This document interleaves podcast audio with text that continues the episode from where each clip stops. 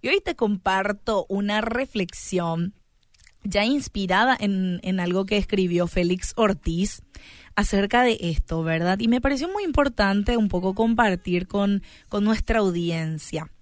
Lucas 8:39 dice, vuelve a tu casa y cuenta todo lo que Dios ha hecho contigo. El hombre se marchó proclamando por toda la ciudad lo que Jesús había hecho con él. Y estas palabras le fueron dichas eh, por Jesús a una persona a la que acababa de liberar de una posesión demoníaca. Y se las dijo en respuesta al deseo del liberado de seguir a Jesús, porque le dijo, yo te voy a seguir, ¿verdad? Y convertirse como los otros en un discípulo itinerante, porque había muchos discípulos itinerantes quienes seguían a Jesús también, quienes habían sido sanados de enfermedades y liberados también.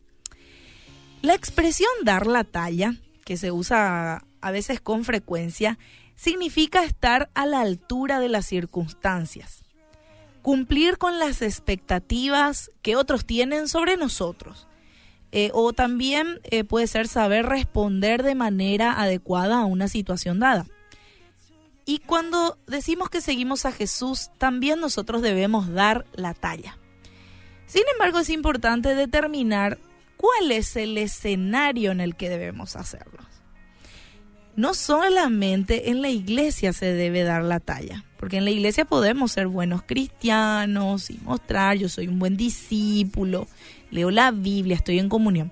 Pero en realidad en la vida cotidiana es donde debemos dar la talla, no en las actividades del domingo de la iglesia solamente. Y donde se mide si estamos o no a la altura, es, no es en ese contexto religioso, sino en nuestro hogar, en nuestras escuelas, en la universidad, en nuestro puesto de trabajo, en el vecindario. ¿Qué dice el vecino de mí, verdad? En definitiva, en todos los entornos en los que se desarrolla nuestra vida día a día, porque precisamente es en esos entornos donde está la gente que necesita que nosotros demos la talla y que a la vez van a ser más severos, ¿verdad?, con el juicio sobre nuestra calidad como seguidores del Maestro. Y no es excesivamente complicado fingir o ser políticamente correctos el domingo en el lugar del culto, ¿verdad?